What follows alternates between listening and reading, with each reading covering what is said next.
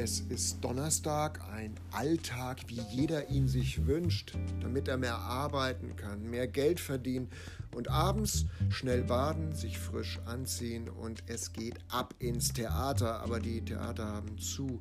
Was tun? Das ist der Podcast Notizen eines Dramaturgen. Mein Name ist Matthias Günther. Herzlich willkommen. Heute wäre eigentlich Opening Night, also der Premierenabend von Opening Night nach dem Film von John Cassavetes, eine Inszenierung von Charlotte Sprenger.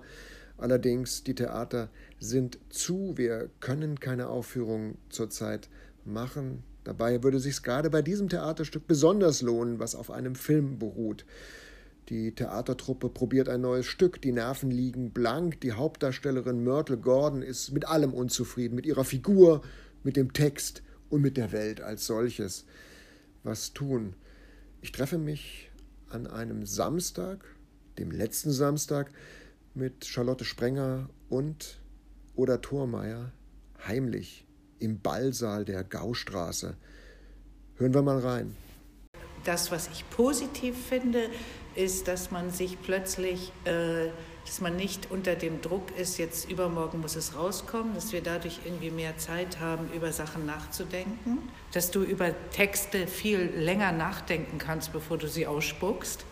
Das finde ich zum Beispiel ein Geschenk daran. Was ich fürchterlich finde, ist, äh, dass wir uns nie wirklich sehen körperlich. Dass es irgendwie ich euch zum ersten Mal jetzt sehe und ich denke, ich will euch jetzt endlich anfassen. also das finde ich, ähm, finde ich wahnsinnig traurig. Ja, es gibt so äh, was in Opening Night, was ähm, mit dieser Krise irgendwie zu tun hat, weil es ja auch um eine Krise geht. Und das ist ja schon interessant bei künstlerischer Arbeit oder das lerne ich gerade auch so neu. Ist, finde ich das auch, was Oda sagt, ist da ausschlaggebend, dass man andere, eine andere Art von Zeit hat und Raum hat, sich in dieser Krise so auszubreiten. Und ich glaube, dass es halt darum geht in Opening Night, weil diese Krise eben nicht benennbar ist. Und unsere Krise jetzt ist ja auf eine andere Art, sehr andere Art nicht benennbar. Aber gleichzeitig merkt man irgendwie, dass das beim Arbeiten mit diesen Texten und bei dem Miteinander unter euch, finde ich, merkt man das sehr stark, so eine andere Form der Verbundenheit irgendwie inhaltlich. Sicherlich geht man jetzt, wenn man irgendwann dann anfängt zu proben, geht man mit einer ganz anderen Dichte irgendwie ähm, und mit so einer Übereinkunft darüber, weil man irgendwie alle in so einem ähnlichen Gefühl sind. Und das ist halt auch total wie bei Opening Night einfach. Die, jede einzelne Figur, oder das finden wir ja auch immer mehr raus, irgendwie man erstmal denkt, das ist nur eine Schauspielerin, die irgendwie eine Krise hat, beziehungsweise das ist es vielleicht, aber auch bei Cassavetes ist es mehr und ähm, es ist bei uns, glaube ich, würde ich sagen, noch mehr, weil es eben alle Figuren miteinander haben ein existenzielles Problem mit, ihrer eigenen, mit ihrem eigenen Dasein oder, und mit ihrer Identität. Und das ist so das, finde ich, was man noch so, was jetzt so in den letzten Wochen so ganz stark, vielleicht stärker rausgekommen ist, als wir das geschafft hätten, wenn wir nur sozusagen das so mhm. geprobt hätten. Und das finde ich eine totale Bereicherung für den Stoff, weil der einfach 20.000 Mal interessanter wird dadurch.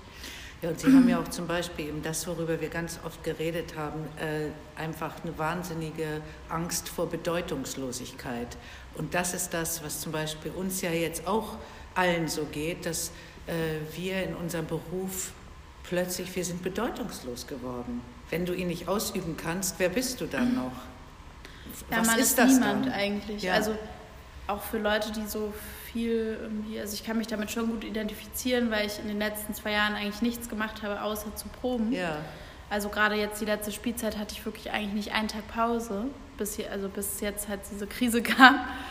Und ähm, dass man dann so, man weiß eigentlich gar nicht, wer man ist, also außerhalb dieses Theaterraumes, ja. wenn man es so intensiv betreibt und eben keine Kinder hat oder keine Familie, um die man sich jetzt kümmern muss oder so. Das ist ja auch das, was, was Myrtles Problem ja auch ist, dass sie, sie das nicht hinkriegt, was sie da gerade macht, ist alles andere nichts, weil sie nichts, ja. weil sie, weil das sozusagen, weil ihr ganzes Leben darum zentriert ist, ob sie die Rolle gut spielt oder nicht. Mhm. Und das könnte man als so eitel beschreiben oder, oder so Schauspielerdings, aber das finde ich irgendwie nicht spannend, sondern es geht halt wirklich um eine Identität, die wegbricht. Und ich mhm. glaube, und dies, das überträgt sich auf alle Beteiligten. Und das ist halt eben total interessanter Punkt, weil ich glaube, dass wir in unserer Welt auch ähm, es einfach schwierig ist. Also ich denke darüber viel nach in meiner Theaterarbeit, was ist eigentlich identitätsgebend für unsere Gesellschaft. Und dann ist mhm. es natürlich irgendwie so, dass für uns das irgendwie Fantasie ist oder irgendwie das Miteinander oder das Lachen vielleicht oder so. Aber darüber hinaus, also ich habe keine religiöse Identität, ich habe irgendwie keine, also ich habe das, das Einzige, was mir persönlich eine Identität gibt, ist halt das Theater. Aber wenn ich das nicht hätte, wäre das für mich sehr schwer vorstellbar, in dieser Welt zu existieren überhaupt. Also ich weiß gar nicht, wie andere Leute das machen. Mhm. Und das meine ich gar nicht so blöd, also so, das machen ja alle, aber ich finde es sehr schwierig einfach. Und dann ist halt auch, was ja interessant ist, ist das, oder was mich immer interessiert, ist, dass natürlich irgendwie in diesem Stück auch irgendwie darum um Unterdrückung und um Gewalt und um Machtstrukturen geht. Und diese sind halt auch einfach so ähm, gesellschafts- und identitätsprägend, glaube ich. Ähm, und das ist halt schon auch ein wichtiger Punkt bei diesem Stück, glaube ich, dass sie halt schon eine Figur ist, die äh, eine Anarchistin mhm. Mhm. Ähm, in dieser Welt. Auch wenn sie sozusagen so stark davon geprägt ist. Und das ist, glaube ich, so der Widerspruch, dass man halt immer sozusagen in dieser Gesellschaft lebt und sie lebt halt in dieser Gesellschaft Theater oder die alle und gleichzeitig gibt es da so ein großes Bestreben nach irgendwie was anderem und nach einer anderen Form von Miteinander oder auch einer anderen Form von Ausdruck und sowieso Leben und Überwindung mhm. von so gesellschaftlichen Konformitäten. Für ja. mich gibt es eine interessante Beobachtung. Ich weiß, dass wir in den ersten Proben, die wir ja noch live im Probenraum gemacht haben, gab es zunächst kleine Anmerkungen wie diese Texte zielen in keine richtige Richtung. Es scheinen Texte zu sein, wo eine Oberfläche abgescannt wird und eine Tiefe ist unter dieser Oberfläche nicht wirklich unbedingt höher oder sichtbar. Und ich habe das Gefühl, dass sich jetzt im Laufe der Probenzeit da etwas verändert hat. Mhm. Mhm. Wie geht dir das, Oder? Ich habe so das Gefühl, dass diese Texte doch tiefer sind, als man zunächst beim ersten Lesen denkt. Oder das bedeutet natürlich, es kommt dadurch zustande, durch eure Art und Weise, wie ihr diese Texte benutzt oder wie ihr mit den Texten sprecht. Ja gut, ich meine, es ist ja immer so, dass man am Anfang äh, äh, erkennt man ja nicht die Tiefe von einem Text, sondern eigentlich erst, indem man ihn immer und immer wieder äh, sieht und dann plötzlich ähm, erscheint plötzlich die Dimension hinter dem Text, ne? Und die du mit deinem Leben irgendwie in der Situation, in der du gerade bist, irgendwie langsam verknüpfen kannst. Aber das ist ein langsamer Prozess. Also zum Beispiel merke ich ja auch oft bei Vorstellungen, dass ich erst nach der Sohn zu vielen erst drauf komme, was da eigentlich steht. Und jetzt hat man irgendwie mehr Zeit. Und das finde ich wirklich ein Geschenk, eigentlich. Ja. So.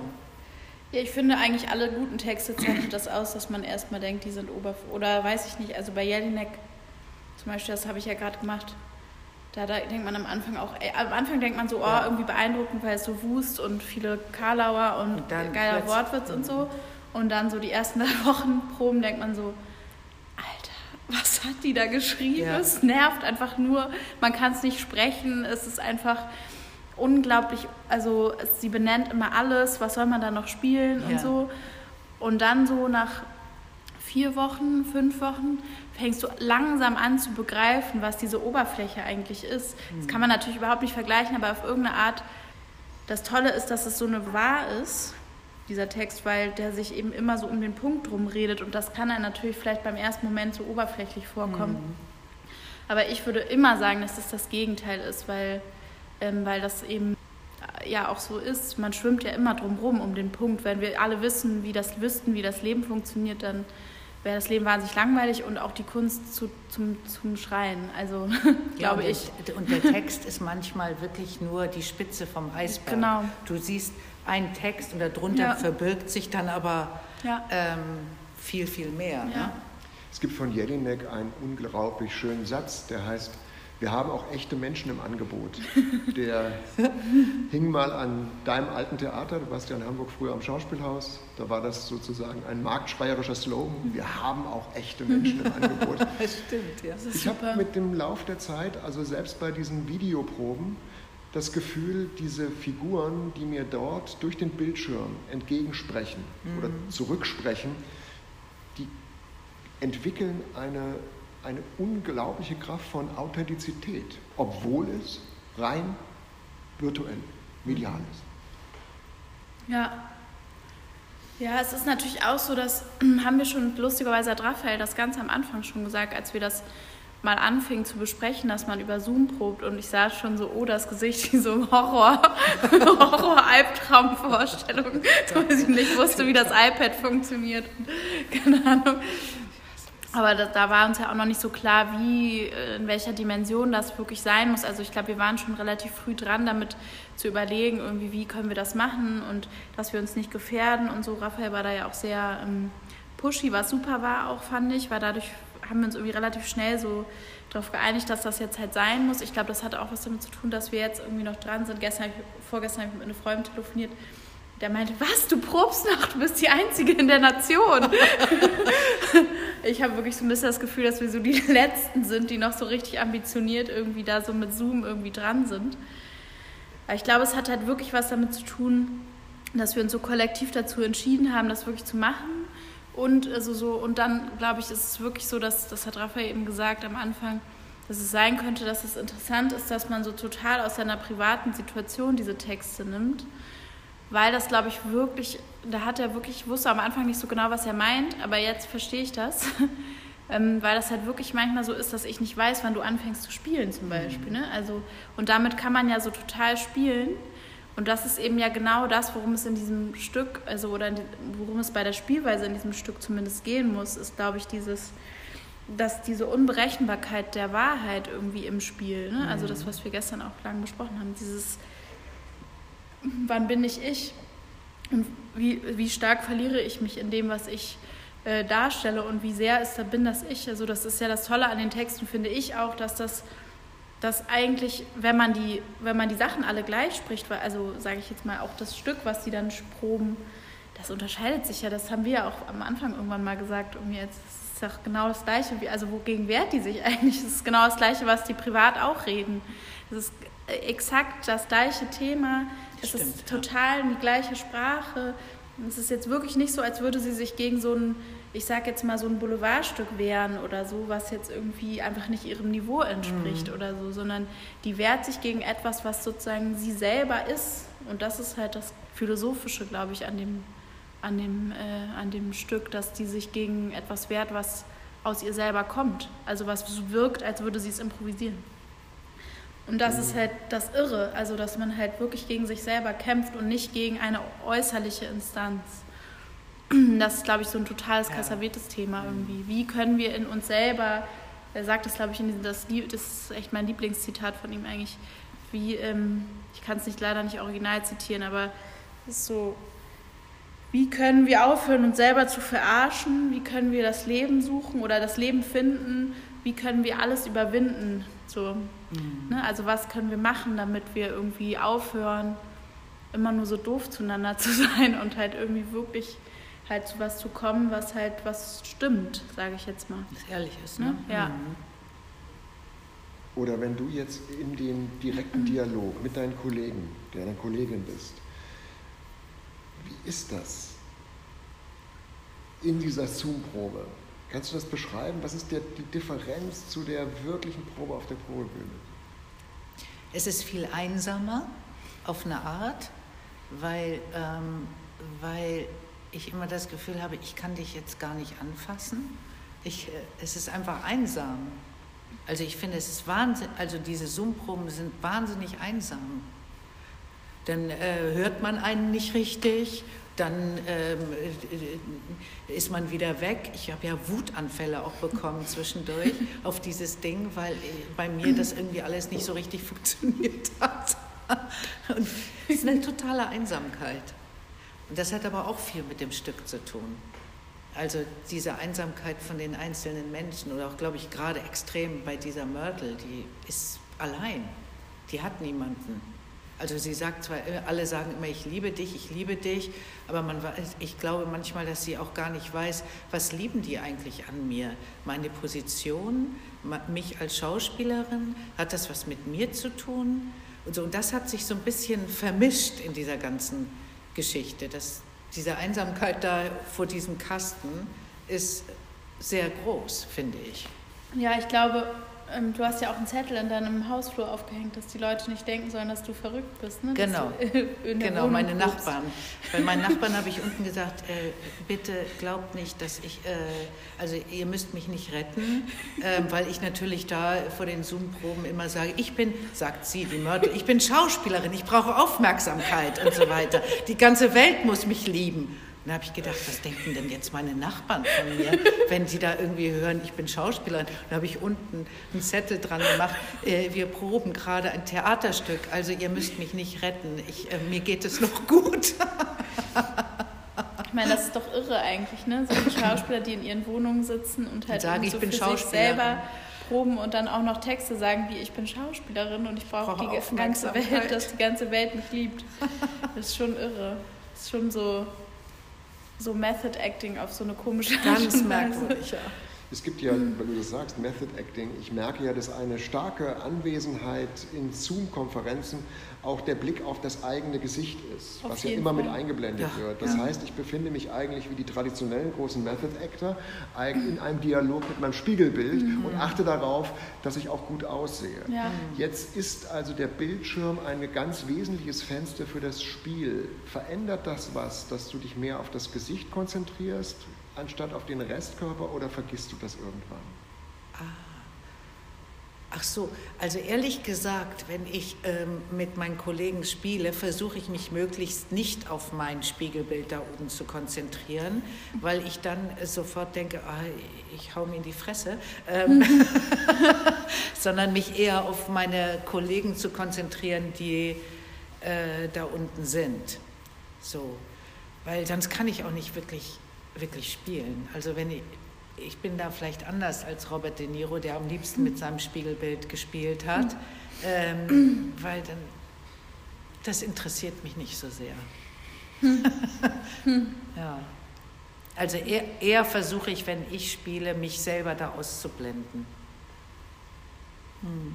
Wie geht es mit dem Spiel insgesamt weiter? Charlotte, du inszenierst ja ganz unterschiedliche Texte. Du hast zuletzt Jelinek inszeniert, davor oder Wolfram Lotz, davor Minna von Barnhelm, also Lessing. Du bewegst dich von der Klassik hin zu den modernen oder modernsten Theaterstücken. Theater ist für mich Religion. Und wie geht es jetzt weiter mit dem Theater? Was können wir machen? Na, ich glaube, also ich bin schon sehr stark dafür, dass man irgendwie versucht halt auf die Welt zu reagieren, auf seine Art und Weise. Und also deswegen, ich glaube, ich halte auch an diesen Zoom-Proben so fest, weil ich das irgendwie wichtig finde, dass man ähm, sich immer noch mit den, also da jetzt nicht denkt, durch Corona kann man jetzt nur noch irgendwie, weiß nicht, Stücke über Corona machen, sondern halt auch wirklich irgendwie immer noch an dem Thema Theater so dranbleiben, was das für mich ist. Also mit so, man versucht ja unterschiedliche Sachen und mal liegen einem Texte mehr, mal weniger, mal, man geht ja auch durch ganz unterschiedliche Prozesse.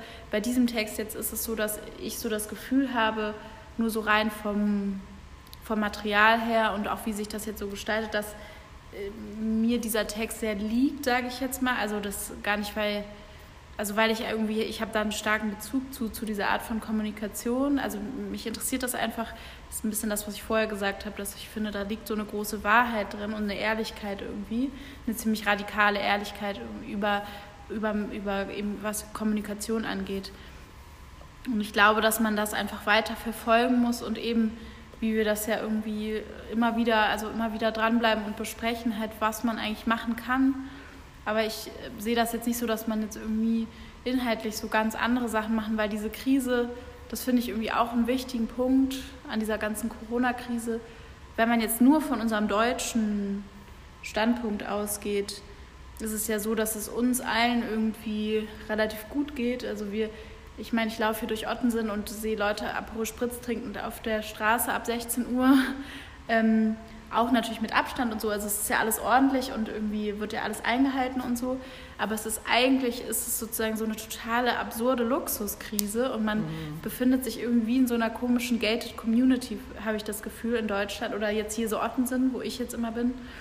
Und man sitzt hier so und man weiß eigentlich gar nicht, was ist die Krise eigentlich und wie, also ich kriege die ja nicht zu spüren. Also es ist ja nicht so wie ein, als würde ich jetzt irgendwie aus so einer totalen Existenzial, also es ist eine andere Art von Existenzialität, also weil ich eigentlich nicht weiß, warum ich nicht arbeiten darf. Also ich weiß es körperlich nicht, außer dass ich sozusagen weiß, weil ich irgendwie weiß, wenn du es kriegst und du es kriegst und ich es krieg und dann noch 20 andere Leute es kriegen und alles kriegen, mhm. dann wird es halt irgendwann scheiße. Aber das ist so abstrakt, dass irgendwie finde ich, das Einzige, was mir übrig bleibt, ist halt irgendwie dran zu bleiben an dem, was mich interessiert und irgendwie zu überlegen, äh, wie man, also wie man, wie man ähm, in der Krise und auch nach der Krise irgendwie, und das verändert sich ja irgendwas. Also vielleicht schätzt man das mehr dann oder so mhm. oder denkt vielleicht anderes über Ressourcen nach. Das finde ich schon irgendwie auch einen interessanten Punkt, dass man so vielleicht mal drüber nachdenkt, nachdenken sollte, so wir Theaterleute alle miteinander, wie wir eigentlich mit den Ressour unseren Ressourcen ja. umgehen, irgendwie was Materialien angeht, aber auch was menschliche Ressourcen angeht und mhm. so. Also, und was wir eigentlich, dass man vielleicht so ein bisschen mehr zu schätzen lernt, was man eigentlich da hat. Was man hat. Ne? Dass man ein bisschen mhm. weniger verwöhnt irgendwie damit durch die Gegend läuft. Vielleicht.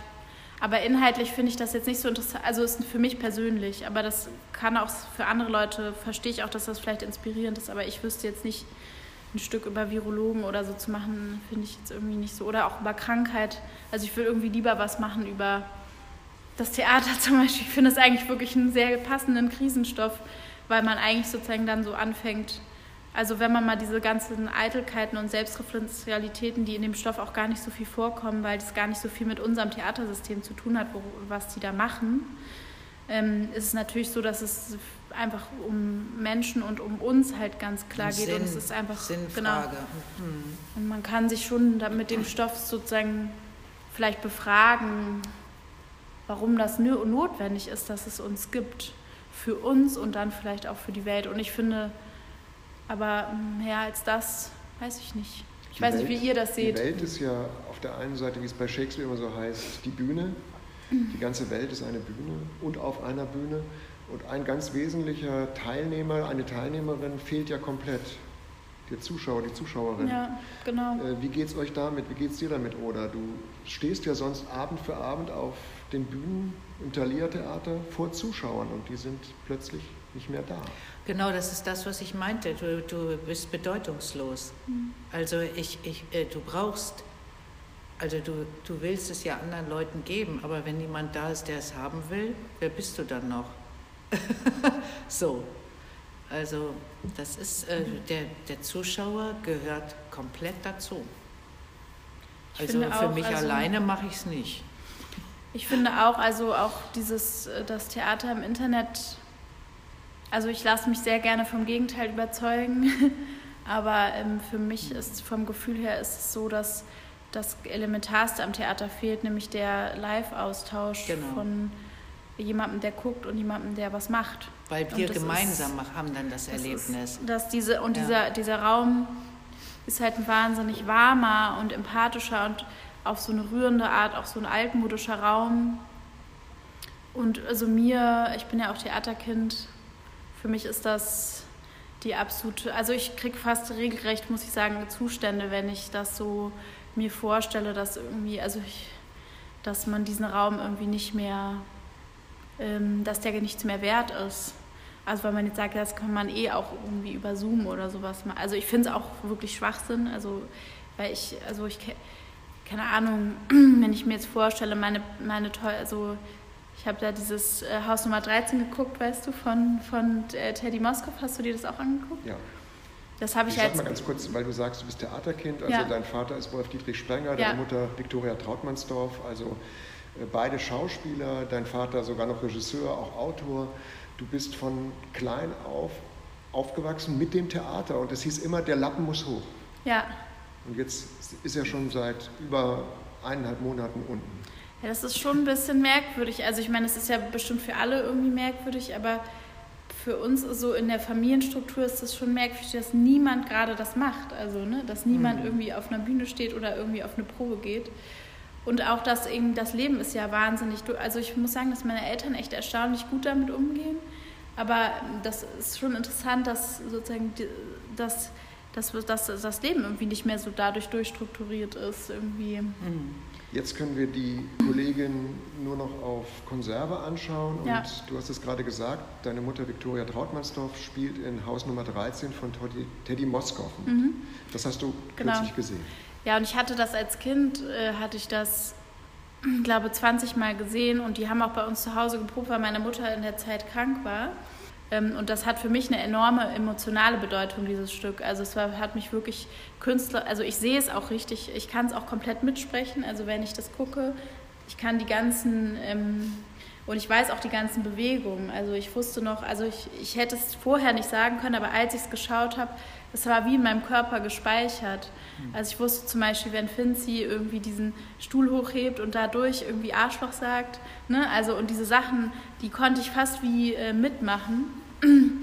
ähm, was ich sagen wollte, dass dieses Streaming halt, wenn, wenn du so eine emotionale Verbundenheit mit etwas hast, ähm, das ist natürlich etwas, weil dann bin ich ja wieder da. Aber wenn ich Sachen noch nie gesehen habe, dann ähm, und mein, ich habe, es war so interessant, weil und ich glaube, das ist eigentlich dieser Punkt, dass ich brauche dieses körperliche Erlebnis und ich habe das als Kind einfach dieses Stück, also und ich konnte wirklich jeden einzelnen diese ganzen Bewegungen, ich wusste, was meine Mutter da macht, was sie da machen mit den Perücken und diese ganzen Sachen, es ist halt so interessant, dass das wirklich dieses Erlebnis ist so im Körper und das ist nur, nur möglich, wenn ich in diesem Raum bin mit denen.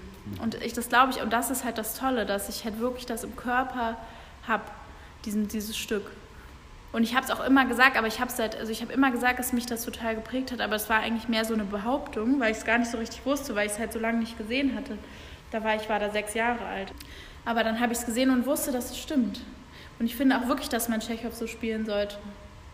Für mich ist es interessant, ich bin eigentlich kein Zuschauer von Theaterkonserven. Ich habe das im Zusammenhang von universitären Veranstaltungen Ja. öfter gemacht. Finde es auch eigentlich eine wunderbare Quelle, um Ja. Schauspiel, Spielweisen oder auch ästhetische Zugriffe kennenzulernen. Ja, ich habe mir auch schon Sachen Ja. angeguckt. Für immer Und das ist eigentlich, finde ich, sehr brauchbar. Ja.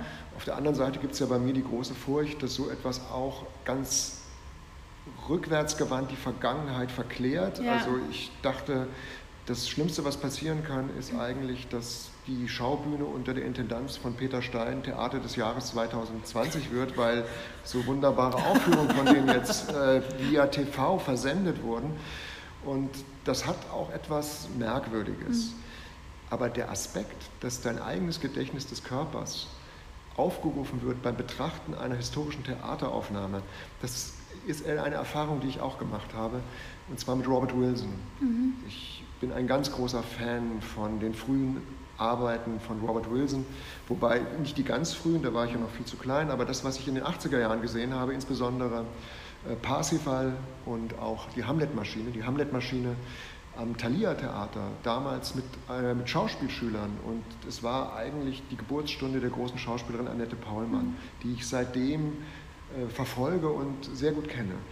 Und das ist für mich schon ein großer Moment, diese Hamlet-Maschine immer mal wieder zu sehen, weil es Ja. eine emotionale Verbundenheit Prägung gibt. ist, Es ne? ist eigentlich so, als wenn ich eine alte Platte von den Rolling Stones Ja, aufnehme. ja, ja, ja. Mhm. Aber es ist nicht das Live-Konzert. Und das ist es für mich. Theater braucht diese unglaubliche Sinnlichkeit, der Körper, der Anwesenheit von Körper und die Gemeinsamkeit in einem Raum zu sein. Und, der, und der Flüchtigkeit, das ist vorbei. Ja, Ne? Das ist nur noch in deiner Erinnerung dann. das ist ja Das das, Verrückte. das. Wenn wir jetzt sprechen miteinander, ist das wie wir es machen könnten nach einer Aufführung, einer Art Publikumsgespräch, wobei wir das Publikum jetzt nicht hören. Wir selber sind jetzt in dem Moment, wenn wir hier sprechen, später eine Konserve, wenn Ja, es abgespielt genau. wird. Genau. Wir drei Dosen. Ja, genau. Die Genau. Dosen. Ja. Und das macht es- das ist natürlich die Magie im Theater, ne? Dass es nur in dem Moment jetzt stattfindet. Dadurch hat es halt so einen unglaublichen Luxus und ich glaube, dieser Luxus ist halt so das, was es so toll macht irgendwie, dass halt wirklich das so, das ist so luxuriös. Also ich benutze äh, extra nicht das Wort elitär, weil das soll es ja nicht sein, aber Luxus, weil dieser Luxus, sich das zu gönnen, dass man irgendwo hingeht und das ist dann vorbei und man kann es nie wieder. Man hat es eben nur im Körper und man hat es aber im Körper. Also das war bei Haus Nummer 13 wirklich das ist eine irre Erfahrung für mich gewesen, weil ich plötzlich dachte, was? Ich kann das alles sprechen. Ich, kann, ich konnte die. Texte mitsprechen. Ich meine, ich war sechs Jahre alt. Das ist, Ja, ja. das ist über 15 Jahre her. Ich meine, das ist, oder 14 Jahre, das ist, äh, nee, warte mal, nee, 25, das ist 25 Jahre her. Ich bin ja schon 30. Ja. das ist doch verrückt. Und ich konnte, ich wusste, ich war jung und ich habe studiert. Und keine Ahnung, diese ganzen Sachen. Und ich hatte es nie wieder gesehen. Das finde ich, das fand ich so eine irre Erfahrung. Also das hat für mich echt nochmal dieses Theater live, diesen Aspekt so nochmal in mir so hervorgerufen, dass ich dachte, ja natürlich, das ist das halt, dass man das irgendwie, diese Emotion, die man dabei empfindet als Kind, oder man ist dann ja fast wie ein Kind irgendwie, wenn man was guckt, was einen berührt irgendwie im Körper, ne? Das ist irgendwie irre. Und das fand ich so toll. Und da dachte ich echt nochmal so, ja, das ist das halt, dass du das einfach wie speicherst. Und aber eben nicht abspeichert. Das ist eben nicht abfilmbar, sondern das kannst du nur erleben, wenn du da bist und das so speichern. So, du kannst natürlich, wie du sagst, man kann natürlich unter sozusagen so wissenschaftlichen oder recherchemäßigen, ich habe mir auch oft, ich habe mir auch echt ein paar so alte Kastorf-Stücke äh, Marthaler-Stücke irgendwie, die ich noch nicht sehen, die ich nicht sehen konnte, weil ich da noch zu jung war, habe ich mir irgendwie, also ich habe mir viel angeguckt irgendwie im, im, auf dem Laptop. Aber es ist natürlich, und dann denkst du, wow, was spielen die da? Oder wow, was für to tolle Texte oder wow, was für eine tolle Bühne oder so aber du denkst, du hast halt nie dieses Gefühl von drin sein irgendwie. Es ist eigentlich wie eine, wie eine Schule des Sehens, die man da betreibt, genau. also wie man auch ja. ein Stück liest, aber das genau. eigentliche genau. Theater findet ja dann erst statt, wenn diese genau. Texte genau. sich von geschriebener Sprache in den Vorgang des Sprechens und Spielen übertragen. Ja. Hm. Du hast vorhin gesagt, dieses gemeinsame sich auch äh, treffen in diesem Theaterraum, also diese, der Verweis auf diese rituellen oder Systeme, die Theater ja auch anbieten, dass man den Tag strukturieren kann. Ich gehe heute Abend ins Theater. Früher haben sich die Leute ja frisch gebadet und angezogen, um zu Theaterpremieren zu gehen. Das hat sich ja verändert. Mhm. Aber ich glaube, das ist ein ganz wesentlicher Punkt, der so fehlt, dass es diese Verabredung gibt mit dem Theater. Und man trifft dort zufällig andere Leute oder andere Menschen, mit denen du sonst nie zusammen wärst. Ja. Da sitzt jemand neben dir, den du nicht kennst. Du hast mit dem zusammen ein gemeinsames Erlebnis. Und was ich auch noch so toll finde, ist, dass jeder Zuschauer was ganz anderes drauf projiziert, was er mhm. sieht. Also äh, er sieht was ganz anderes als ich. Und das finde ich das Phänomen. Dass das, jeder sein eigenes ja. Ding da drauf projiziert, mhm. was da vorne passiert. Und das findet ja zu, führt ja zu sehr, sehr schönen Gesprächen, also mhm. sowohl in der Pause als ja. auch nach der Aufführung. Äh, mir geht es oft so, ich gehe allein ins Theater, weil ich auch dann oft durch Deutschland alleine reise, um mir Theateraufführungen anzuschauen. Als ich in Bonn war und habe deine Minna von Barnhelm gesehen und bin dann natürlich nach der Aufführung noch geblieben zur Premiere, um auch dich zu treffen. Und dann stand ich draußen und hörte den Gesprächen der Zuschauerinnen zu. Und das war natürlich großartig, wie dort eine Form des ästhetischen Austauschs stattfand äh, und wie Bedeutungen äh, einfach besprochen wurden, ja. miteinander diskutiert wurden und zwar auch sehr konträr. Ja, genau. Und das ist etwas, was ich so gewinnbringend finde, ja. dass auch das, der Zuschauerraum auch ein Ort der, des Übens wird, andere Formen des Sprechens miteinander zu betreiben. Ja, total. Genau, genau. Eine Sache, die vielleicht mir noch immer so auffällt, weil du das auch gesagt hast, also man kann da jetzt äh, die Theaterinszenierung anschauen.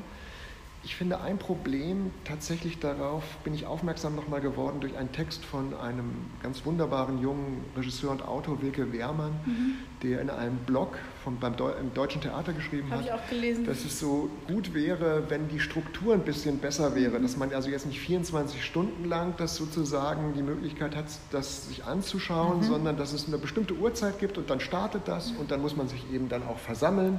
vielleicht am besten noch äh, sich ein bisschen zurechtmachen und auf das Sofa gemeinsam setzen und dann schaut man um Punkt 20 Uhr oder so die Theateraufführung an, so wie man sich früher ja. eigentlich auch vor ja. dem Fernseher als so das Kaminfeuer der Familienkonferenz versammelt hat. So könnte man sich ja auch versammeln. Ja. Aber wir sind ja komplett durch Netflix und andere Streaming-Plattformen gewohnt, jederzeit alles verfügbar zu haben. Und dadurch kann ich auch sagen, ach, ich schaue es mir nachher weiter an. Ja, genau. Ja, Stimmt. Hm. Ja, ist auch hier so. Also wie ich, wir hören jetzt auf, ich danke euch total, aber mal, mal gucken, vielleicht haben Leute das so gehört und haben zwischendurch mal ausgeschaltet und haben sich vielleicht eine Suppe geholt. So eine 5-Minuten-Terrine und wir sind jetzt so eine 15-Minuten-Terrine, ein Podcast. Vielen Dank euch beiden. Danke. Um was für, ein, um was für ein Podcast handelt es sich denn?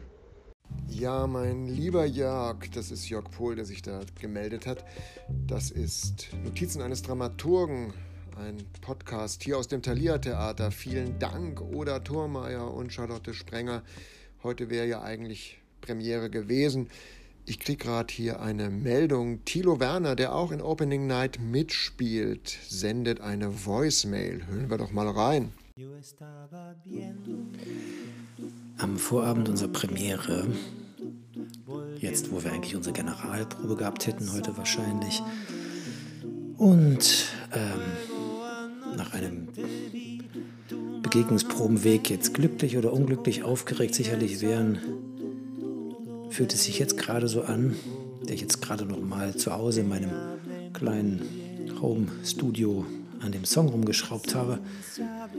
Die Zeit seit Probenbeginn schrumpft eigentlich und dehnt sich gleichzeitig aus zu einem einzigen irgendwie Moment, der dadurch, dass wir nur uns auf Zoom getroffen haben, bis auf die ersten zwei Leseproben, glaube ich, eine ganz eigene emotionale Qualität hat und ja hauptsächlich irgendwie dann auch im, im Fantasieraum oder beziehungsweise im nicht realen, im digitalen Raum stattgefunden hat unsere Begegnung auch nur im digitalen Raum stattgefunden hat. Und diese Begegnung hat zwar stattgefunden und war auch intensiv, aber gleichzeitig ist sie irgendwie, dadurch, dass der Körper gefehlt hat, auch nicht mehr richtig zu verorten. Weder, weder im Raum noch in der Zeit. Es fühlt sich komisch an. Gleichzeitig fühlt sich so an, als wenn gar nichts passiert wäre und es fühlt sich so an, als wenn ganz viel passiert wäre, aber irgendwo anders. Alles in dem nicht realen Raum. Ich meine, Theater ist geht ja auch immer um, ich stelle mir etwas vor und dann spiele ich etwas. Also irgendwie bewegt man sich immer in dem Vorstellungsraum. Aber in dem Vorstellungsraum, in dem wir uns gerade befunden haben, auf Zoom die letzten Wochen, vielleicht waren es auch Monate, vielleicht war es auch ein ausgedehnter einziger Moment, ich weiß das gerade gar nicht mehr so genau. Die, die könnten wir jetzt morgen nicht so zur Premiere bringen, weil die Begegnung dann doch von realen Körpern und realen Menschen wäre etwas, klar, anderes, ist einfach gesagt, logisch, aber auch etwas, dadurch, dass es noch gar nicht stattgefunden hat, wo ich noch gar nicht weiß, was das jetzt machen würde, an dem digitalen äh, Konstrukt, was wir jetzt alle in unseren Köpfen haben. Ach, so viel dazu. Ja, vielen Dank, Thilo. Deine Nachricht ist von gestern. Da war heute noch morgen und heute ist heute. Und wenn Leute das hören, Hörer da draußen, den ich dich jetzt anspreche, du hörst es vielleicht übermorgen oder irgendwann in der Zukunft. Das ist das Merkwürdige am digitalen Raum. Das Weltall macht eine Krümmung und schrumpft auf irgendeine Art und Weise zusammen. Liebe Hörerinnen und Hörer, das war's, der Podcast.